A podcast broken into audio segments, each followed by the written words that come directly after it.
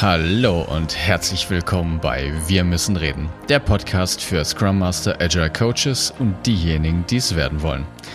Hier geht es um die Themen Organisationsentwicklung, Arbeiten in agilen Teams, der Umgang mit Komplexität und Leadership. Es geht um deine Fragen aus deinem konkreten Alltag und wir geben dir Denkanstöße. Schön, dass du wieder eingeschaltet hast und los geht's.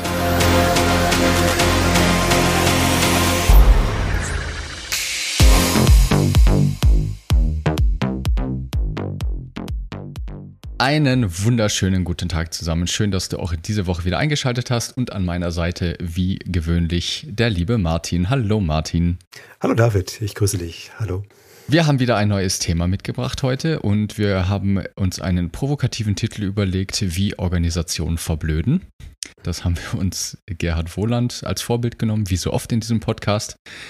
Und das Thema, über das wir dann gleich sprechen möchten, ist eben die temporär modifizierte Linie. Und was das ist und wie sich das einordnet, darum soll es eben heute in der heutigen Folge gehen. Ich möchte noch mal kurz zusammenfassen. Wenn du die letzten Folgen regelmäßig gehört hast über das Thema Systemtheorie, dann sind dir jetzt schon einige neue Konzepte bekannt. Und mit diesem Thema wollen wir jetzt eben daran anschließen. Und du weißt eben, wir haben über die System-Umweltdifferenz gesprochen. Eine Organisation kann eben als ein soziales System betrachtet werden und dadurch existiert dann automatisch eine System-Umwelt-Differenz. Und ein Organismus, wie in der Biologie auch, das haben wir zu Genüge beschrieben, lebt eben von den externen Referenzen, von einem externen Reiz, der dann intern in eine interne Referenz übersetzt wird. Heißt nochmal konkret, es gibt ein externes Problem, ich finde eine Lösung dafür durch meine Talente, durch mein Können und erkenne dann vielleicht sogar eine Regelmäßigkeit und dann wird eben die externe Referenz in Form von Checklisten, Prozesse oder ähnliches, das Wissen, was ich eben brauche, um dieses Problem zu lösen, wird in eine interne Referenz übersetzt. Genau. Und jetzt. So funktionieren, so funktionieren Organisationen. Ne? Also genau. das heißt, die sind spezialisiert darauf, wiederkehrende Aufgaben effizient, effizient abzuwickeln. Ja, und das ist auch total toll. Und es muss auch so sein, ja, weil wenn ich sie nicht effizient abwickle, der Mitbewerber macht es. Ja. Exakt, ja. Und ja, genau. Und ähm, ein Großteil der, der, der Arbeit in Unternehmen kann so funktionieren. Jetzt kommt es aber manchmal dazu, dass das eine Aufgabe ist, die eben noch keine wiederkehrende Aufgabe ist, die quasi eine neue Aufgabe ist. Ja, einzigartig, möglicherweise nur im Team lösbar. Und das riecht dann sehr nach einem Projekt. Ja, also begrenzte Laufzeit und diese Projekte werden dann in solchen Organisationen üblicherweise damit gemacht, indem man hergeht und sagt, also Mitarbeiter A, B und C, ähm, also ihr macht jetzt das auch, ja, zusätzlich zu euren Routineaufgaben. Und ihr macht es zu ein Drittel oder zu 20 Prozent macht ihr die Routineaufgaben noch und zu 80 Prozent macht ihr das, das neue Ding. Ja. Und damit passiert genau das. Also wir modifizieren die Linienorganisation temporär und bauen damit eine Projektstruktur auf mit einzelnen Mitarbeitern. Genau, da müsste man vielleicht noch ergänzend dazu sagen, dass eben genau durch diese interne Referenz eine Linie, das ist das, was man in Organisationen oft kennt, es gibt halt die Linienorganisation, die für die regelmäßig wiederkehrenden Aufgaben zuständig ist oder für die Wertschöpfung der Norm, das heißt für Themen, die halt immer wieder auftauchen, aber die halt über Checklisten und über Prozesse abgebildet werden können. Das ist normale Linientätigkeit und die, da ist nichts gegen einzuwenden, das möchte ich nochmal äh, betonen. Da hat auch Agilität nichts verloren. Ja, das ist Linientätigkeit, die ist wichtig, das ist effizienzgetrieben, da muss man optimieren. Und da ist es auch wichtig, dass es Führungskräfte gibt, die halt eben mit ihrer formalen Macht dafür sorgen, dass diese Prozesse eingehalten werden. Was wiederum nicht heißt, dass man die Prozesse nicht anpassen sollte und auch verbessern kann, keine Frage. Aber da ist eben das, was man mit klassischem Management betreibt, vollkommen in Ordnung und auch sogar wichtig. Genau. Ja. Und das ist die Art der Wertschöpfung in dem Fall. Ne? Also die Art quasi über Routine und wiederkehrende Arbeiten, über Effizienzgewinn, ähm, Auslastung zu erzeugen. Und die muss dann natürlich dann optimiert werden. Idealerweise auf, naja, 100 Prozent vielleicht. Ja? Und ähm, darin liegt auch gleichzeitig das Problem begraben. Ja? Das heißt, ähm, wenn ich jetzt Mitarbeiter abziehe aus wo anderen Bereichen und die machen dann 80 Prozent, dann kann das, kann das vielleicht funktionieren, aber nur dann, wenn das wirklich so ist. Also wenn der wirklich 50 Prozent seiner Zeit dafür verwenden kann. In der Praxis und der Realität ist es eigentlich nie der Fall. Warum nicht? Naja, weil diese Linienorganisation, dass ich sie eben gut auslaste, in der Regel eher überlastet werden, also unterlastet werden. Das heißt, in Wirklichkeit hat er keine 50 Prozent dafür, das zu tun. Das heißt, er ist ständig überlastet und muss quasi zwei Herren dienen. Also das heißt, einer, der ist dem Projektleiter von diesem neuen Projekt und andererseits der Linienorganisation seiner Vorgesetzten. So, und was passiert bei Menschen, die zwei Aufgaben gleichzeitig machen? Ja gut, äh, die, die wägen ab. Ja, die fangen an äh, zu sagen, na gut, dann mache ich einfach nur mal das Wichtigste, das läuft, ja, und äh, reduziere an bestimmten Stellen, die nicht so wichtig sind. Und in der Regel leidet dabei die Kommunikation, weil die Kommunikation aufwendig ist. Ne? Also in der Projektkommunikation, die komplex ist, braucht es viel Abstimmung und Kommunikation, damit es gut läuft. Wenn das dann aber reduziert wird, dann ähm, sinkt die Qualität. Und ja. die, die Chefs wissen dann nicht mehr Bescheid, was läuft. Ne? Also dann gibt es aber eine Abstimmung im Chef und dann wird die, fällt die mal aus oder ist mal nicht so genau. Und irgendwann weiß die Organisation nicht mehr, kriegt kein Feedback mehr von diesen, von diesen Menschen. Der lernt ja in dem Projekt die ganze Zeit. Und das, das Wissen muss ja irgendwie weitergegeben werden oder Info, Informationen müssen fließen und das findet dann nicht mehr statt. Und dann wird die Organisation im wahrsten Sinne des Wortes dumm. Ja, sie verblödet an der Stelle. Genau. Weil der Irrglaube ist ja hier, dass eben, wie Martin schon richtig gesagt hat, dass man einfach jemanden zu 50 Prozent irgendwo rausnehmen könnte aber dadurch werden die Aufgaben ja nicht weniger. Es ist ja nicht so, dass wenn er nur 50 Prozent seine Linientätigkeit macht, dass die Sachen, die er da tut, dass die dann auf einmal weg sind. Das heißt ja dann de facto, dass andere seiner 50 Prozent machen müssten. Die Realität ist aber meistens so, dass man trotzdem die 100 Prozent wie vorher halt auch in der Linie macht, plus die zusätzlichen Aufgaben, die jetzt dann halt im Projekt anfallen.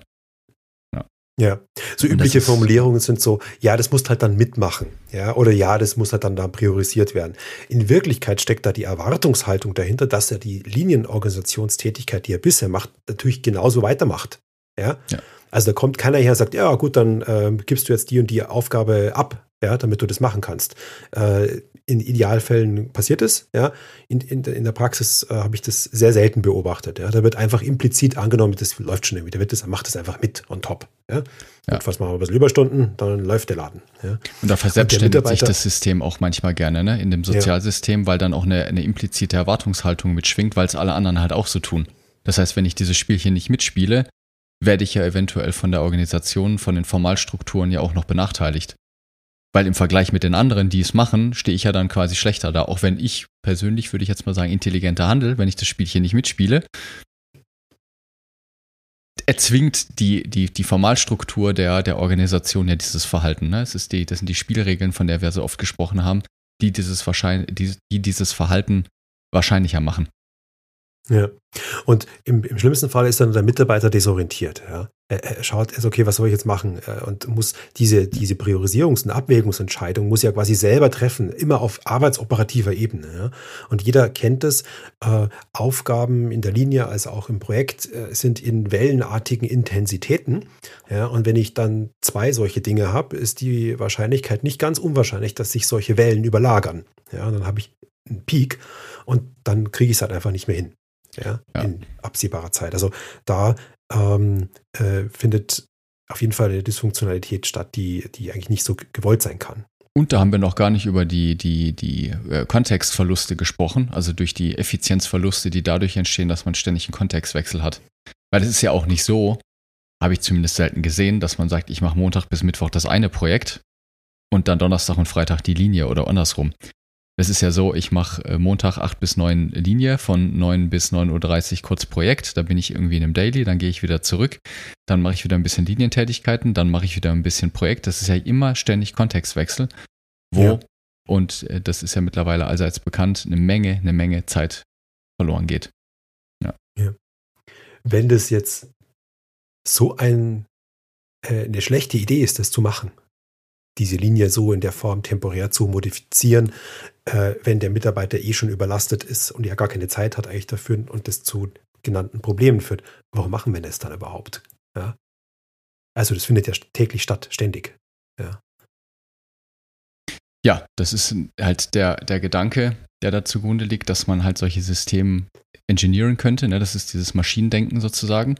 Mhm. Also ich habe einfach nur eine Aufgabe und wenn mein Mitarbeiter A zu 80 Prozent da momentan arbeitet, dann kann ich den auch einfach zu 40 Prozent da reinstecken und dann sind seine üblichen 60 Prozent halt woanders zu verbuchen. Das ist halt dieses Maschinendenken, was man noch aus dem letzten Jahrhundert kennt, wie Organisationen aufgebaut wurden und wie auch gesagt, die vollkommen berechtigt sind in Zeiten von ähm, geringer Dynamik sozusagen. Da ist ja da überhaupt nichts gegen einzuwenden. Aber in der heutigen Zeit mit den ganzen Ausnahmen funktioniert halt dieses Rechenbeispiel einfach nicht mehr. Nee. Also man kennt, man kennt das bei so Übergaben, Projektübergaben. Dann heißt es, ja, das ist der Ersatz für den und den. Ja, das ist natürlich totaler Blödsinn. Äh, das Einzige, wo das gilt, das wäre zum Beispiel an einer Fließbandarbeitsstelle, ja, da wo jemand äh, Teile poliert oder was auch immer. Dann kann man sagen, gut, du gehst jetzt heim, jetzt hole ich den nächsten, den lerne ich 14 Tage an, dann macht er das, dann ist es der Ersatz für den. Der macht genau das Gleiche und es ist auch nichts gestört in der Produktionskette. Ja. ja. Und, äh, aber in, in, komplexen Kontexten äh, kann es das gar nicht geben. Ja. Also es kann nicht funktionieren. Das ist, ist, nicht ein Bauteil, was ich einsetze. Äh, und die Komplexität sagt uns, das funktioniert nicht. Ja, das, ja. Ist, das, kann, das kann, nicht, kann, nicht, kann nicht passieren. Jeder ist anders, jeder hat andere ähm, Fähigkeiten und sowas. Das funktioniert nicht. Ja.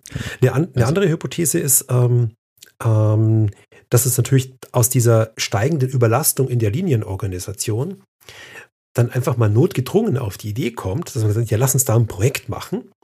Dann haben wir da, können wir das, können wir das quasi als Hilfskonstrukt nehmen, um sich von dieser Überlastung zu befreien.